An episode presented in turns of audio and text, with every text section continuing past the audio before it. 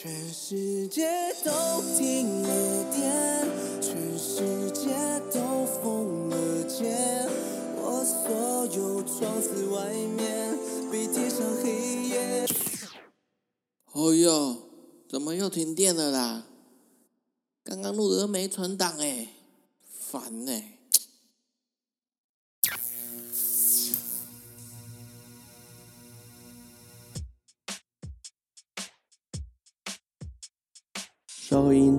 是，收音测试，一块钱，两块钱，三块钱。嗨，大家好，欢迎回到一点六一八，我是主持人一二三五八。今天是我们每周一的旧语新知。我们不急着像小狗追尾巴那样，每日追着最新的新闻绕圈子，让新闻经过一些时间的压力淬炼。我们再一起来整理一下旧报纸，从旧新闻中挖出我们的石油和金矿来。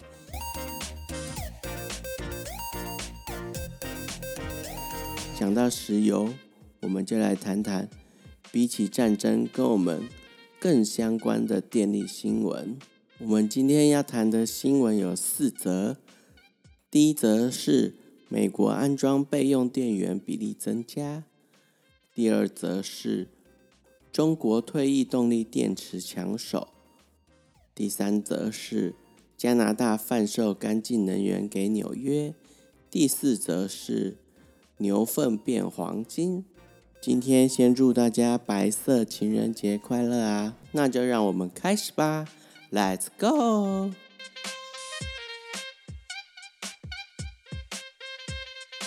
一则新闻是美国安装备用电源比例增加。最近几年呢，美国天灾频传，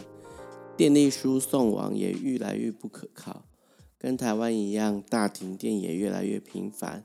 所以呢，美国企业与家庭为了防止无预警的停电，都纷纷加装安装备用电源系统。根据美国电源供应商的资料。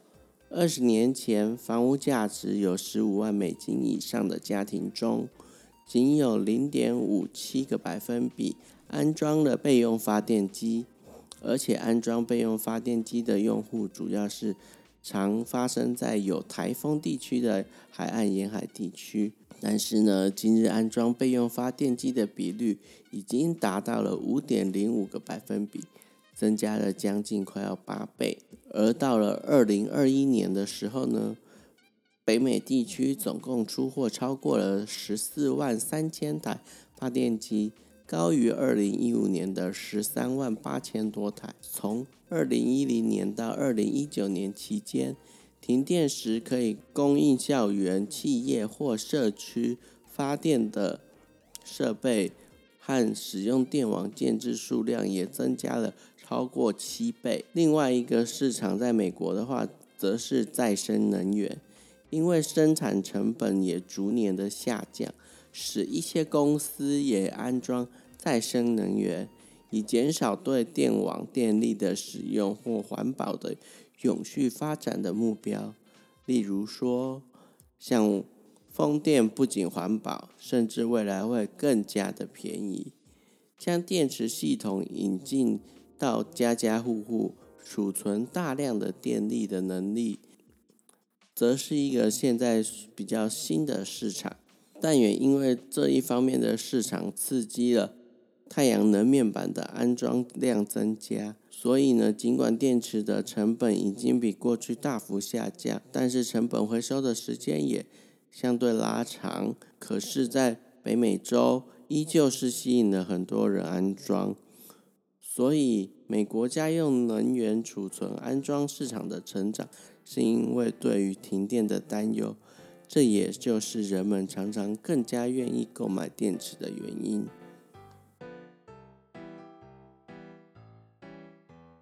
在看到这一则新闻的时候呢，我们在相比于台湾最近的停电和去年的停电，我是比较倾向于先以无罪推论，相信政府说。不是缺电的事实。那另外一个事实就是，我们的电网也跟美国一样是属于脆弱的电网。如果是这样子的话，我们自己有能力的时候，也应该要安装一个储备电源和稳定电压的设备在家中。再加上我们本身全国都是处于台风高度侵袭的地区，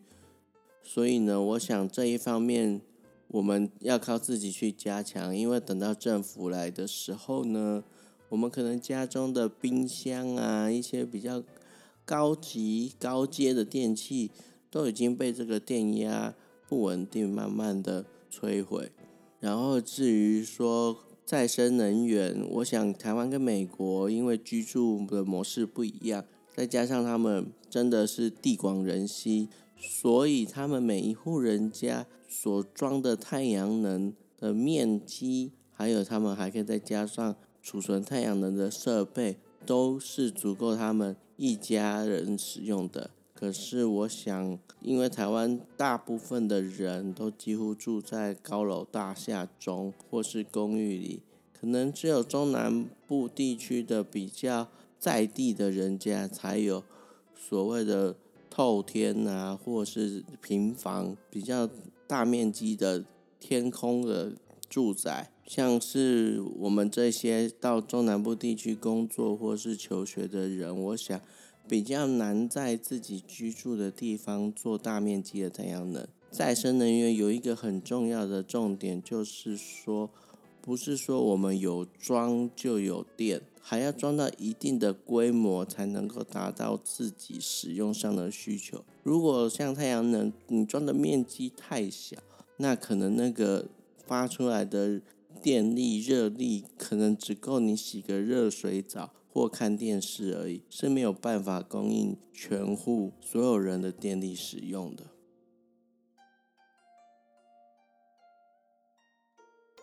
接着我们来看中国退役的电动车的电池，最近很抢手。在中国呢，退役的新能源汽车动力电池目前是市场的抢手货，价格也跟着洛阳纸贵。从二零二一年上半年至今，单个电池的回收价格普遍从人民币两万多元涨至三万多元，涨幅将近了百分之五十，而锂电池材料价格也是飞涨。二零二一年一月，每吨碳酸锂价格约五万元左右，但目前每吨已经突破了四十七万元，远远超出了市场的预期。而在市场价格飙涨的背后，包括了许多的电子厂商、电池供应商、汽车供应商。还有专业回收汽车等等，他们都试图在这一波的电动车的电池退役的初期抢占市场，而推动这个市场最大的推力，就是在中国非常热卖的他们所谓称为的新能源汽车热潮。依据资料显示，二零二一年大陆新能源汽车。产销分别为三百五十四点五万辆和三百五十二点一万辆，是二零一五年的十倍，等于卖出一百辆汽车中就有十三点四辆是新能源汽车。而我们身处于这个讲究再干净能源车的时代，大量的退役的电池。却也造成了新的环保跟利益的问题。中国本身的汽车技术研究中心，他们发表说，大陆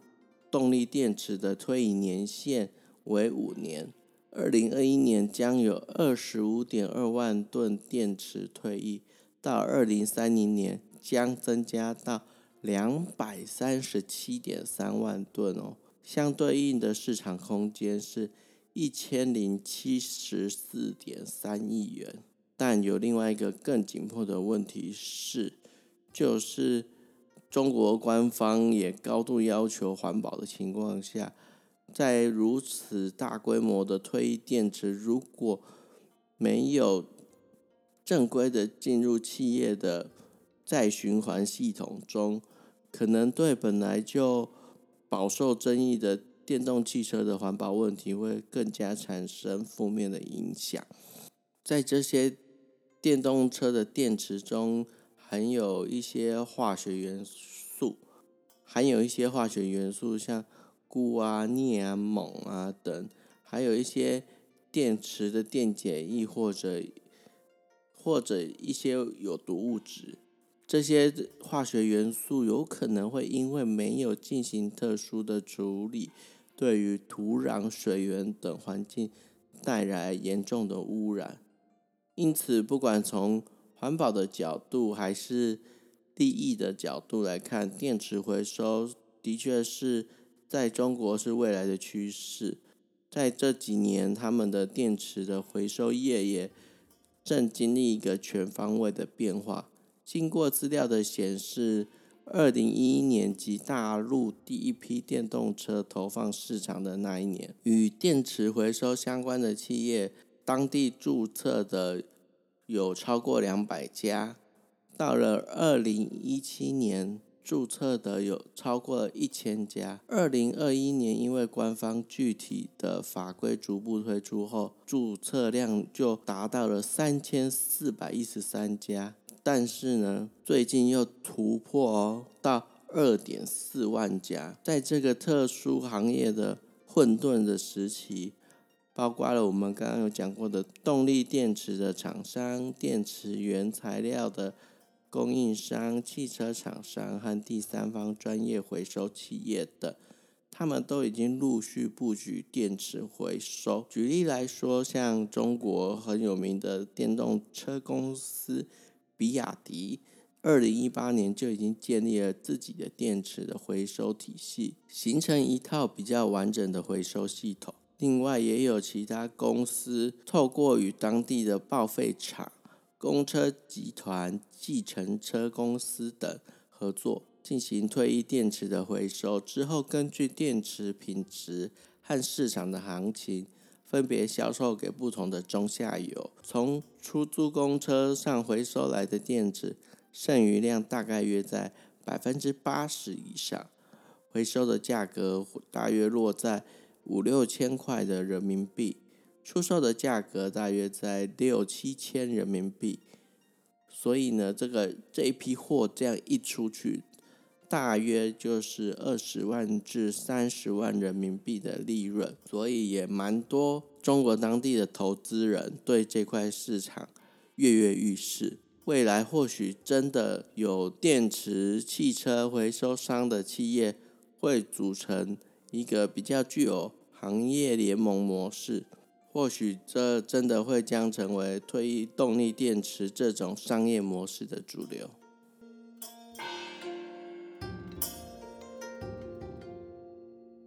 我自己认为，电动车这种新能源的交通工具，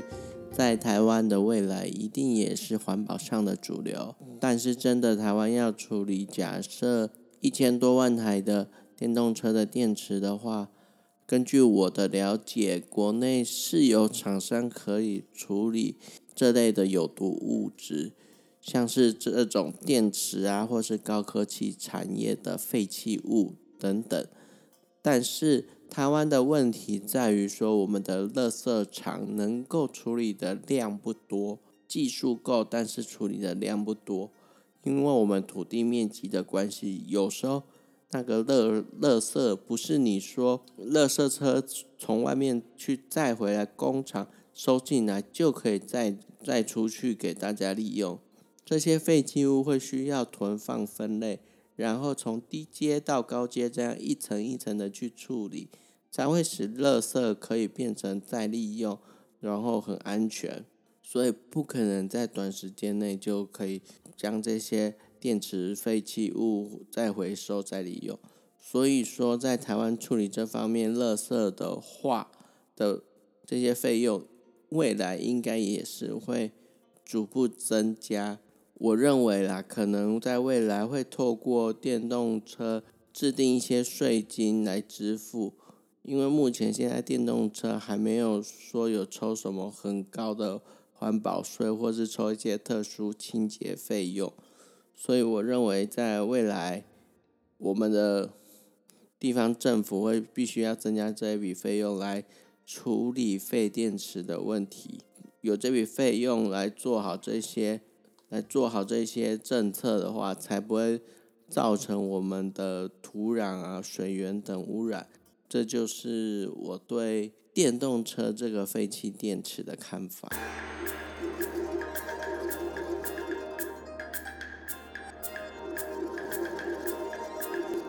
第三则新闻是加拿大贩售干净能源给纽约。美国投资了四十五亿美元建造了一条长达五百三十公里的海底高压电缆，应该讲说湖底高压电缆，要将加拿大魁北克水坝发电的电力输送至美国纽约市。这是美国纽约市最大的再生能源计划其中一项。他们预计在二零二零年动工，然后到二零二五年正式营运。这项水力发电计划呢，是用来满足纽约市大概约二十 percent 的电力需求。这项工程会沿着美加边境的水域去铺设电缆。如果一切顺利的话，大概能够提供一百万户的家庭的用电。纽约市今日约百分之八十五的电力来自于化石燃料，而在邻近的核电厂在二零二一年关闭了以后呢，对于天然气变得更加依赖，所以纽约市希望透过向水力发电厂买电，然后完成这项输送计划，来降低对石化燃料的依赖。也实现二零四零年电力部门近零排碳的目标。但是呢，水力发电这些个建造的工程充满挑战，因为在这个建造的过程中，需要一些闲置的产能，还需要需求调度，还有社会上达成共识和政治间政治人人物政府的支持，才可能达成。但是部分环保团体依旧反对这个计划，认为电缆传输的电力一点都不干净。反对的人将保护河川视为他们终身最大的使命，并引用数据表示，水库储水通常透过淹没树木啊或植物等，经年累月下来，这些有机物分解便会产生二氧化碳。但也有其他环保团体。他们认为说，水力发电真的是已经是相对是已经比较环保了。目前的水力发电可以算的是说，我们再生能源里面最低排碳量的电力其中之一。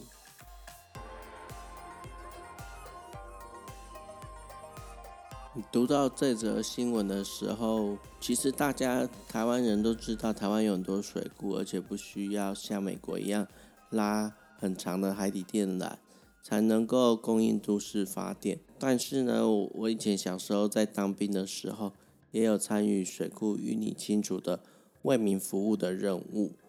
我那时候是去指挥清水库的军用卡车，就在那个时候，我听到我的长官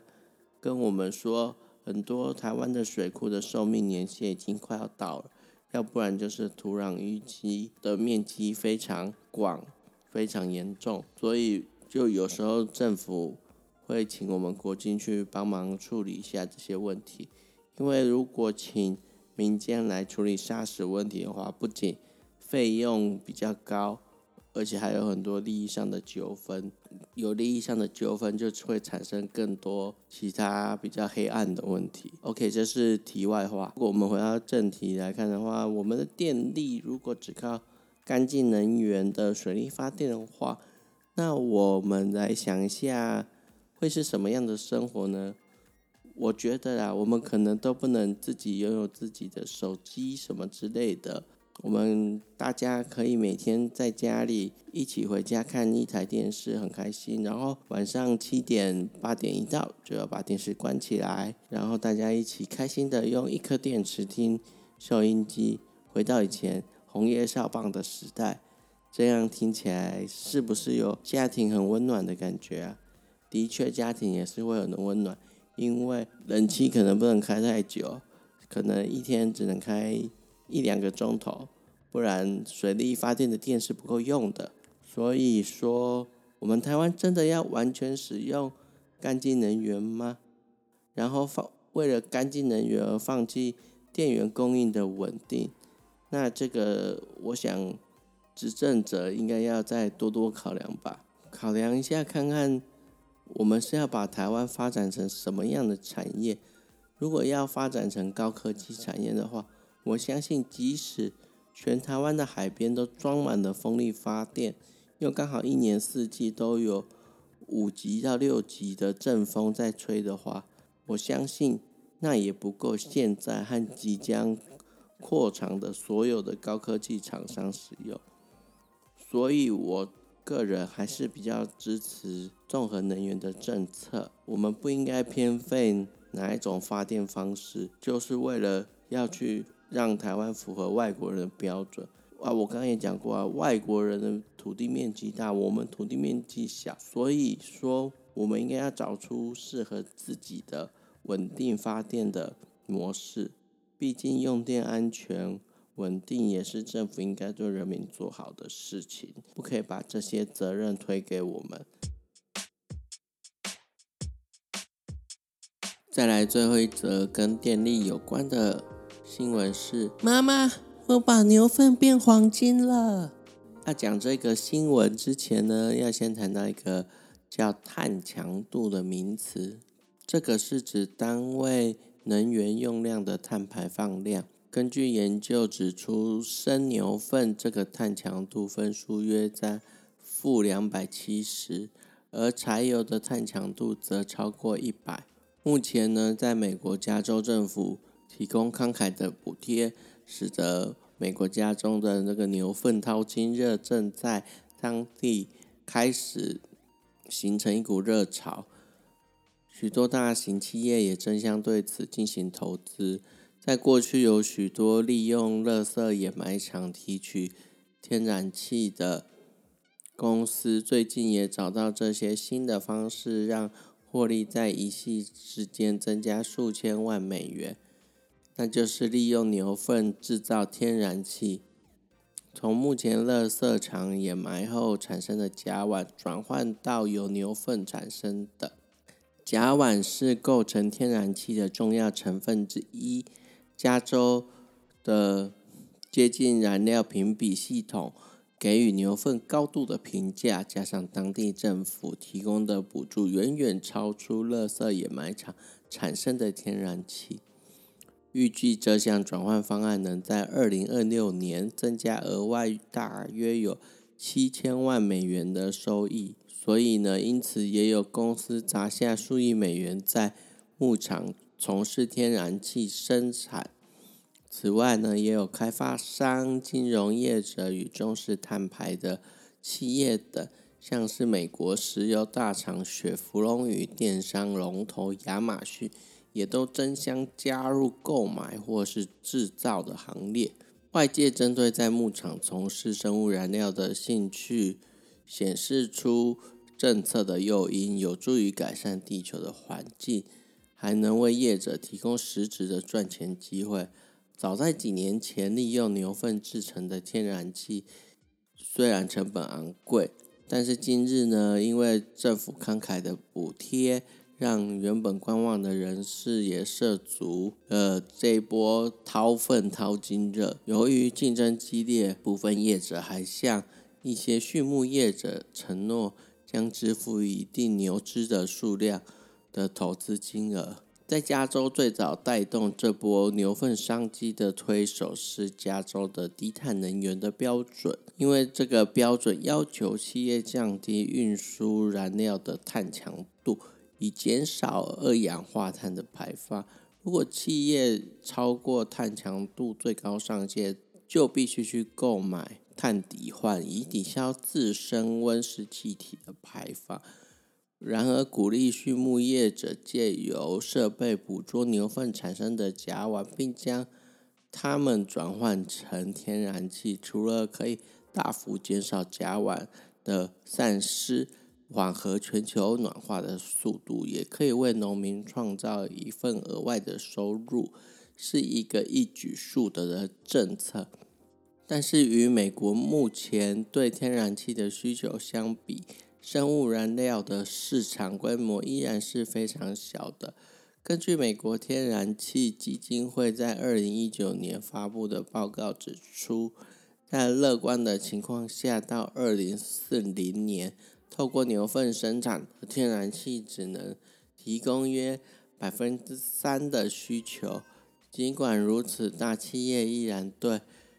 此相关计划不断的挹注资金，以求能在短期间能减少碳足迹。同期间呢，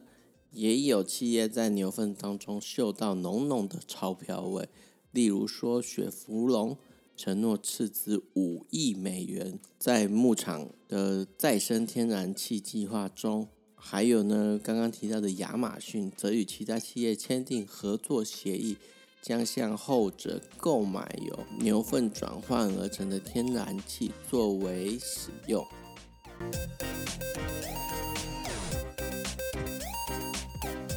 来到了今天最后一则新闻，不知道你有没有跟我一样的感觉，就是像美国一样的国家的领土面积大，真的好好。他们想做风力发电，想做太阳能发电。想做核能发电，或是或是你想要用大便发电，都有空间，都有市场。而在台湾，我们真的是没有这些空间和市场上的优势。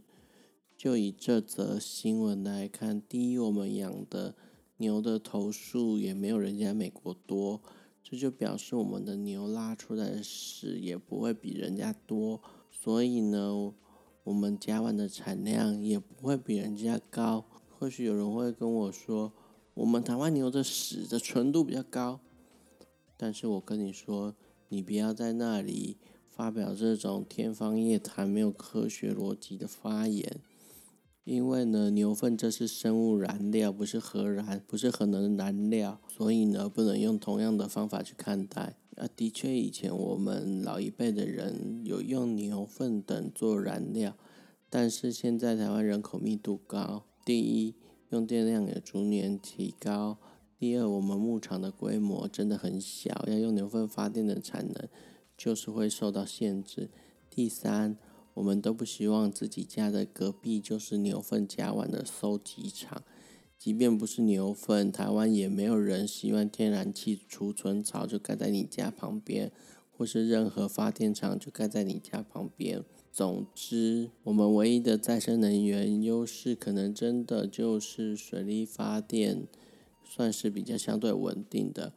你可能会问我说，为什么不提太阳能发电？太阳能发电是真的，在台湾也是算稳定也方，但是它的废弃物真的不好处理。未来应该也是会需要一大笔巨大的预算去处理这些相关的废弃物。能不能把牛粪用作发电？我跟你讲说，我的答案是可以。但是你说你要把牛粪变成黄金产业，我的答案就是会跟你说，就像你要靠马桶水箱的水要水力发电一样，可以，但是那是绝对不够用。所以不可能变成黄金产业，所以在台湾最终黄金还是黄金，牛粪还是牛粪。但是可以跟大家说啊，在台湾投资这一些财务良好的高阶垃圾和能源处理公司，对我们自己的投资组合是在我们目前这种乱世中的一股稳定的力量。毕竟。在现代化的社会过程中，你可能会因为环保观念做到垃圾减量，但是你不可能完全不制造垃圾。人类的感情需要时间磨合，才知道是否历久弥坚。今日的新闻需要经过时间沉淀，才知道虚实真假。今天的每周一的旧与新知单元一电力的相关新闻，我们就讲到这边。最后就是祝大家今天白色情人节快乐啊！那我们就下次见喽，拜拜。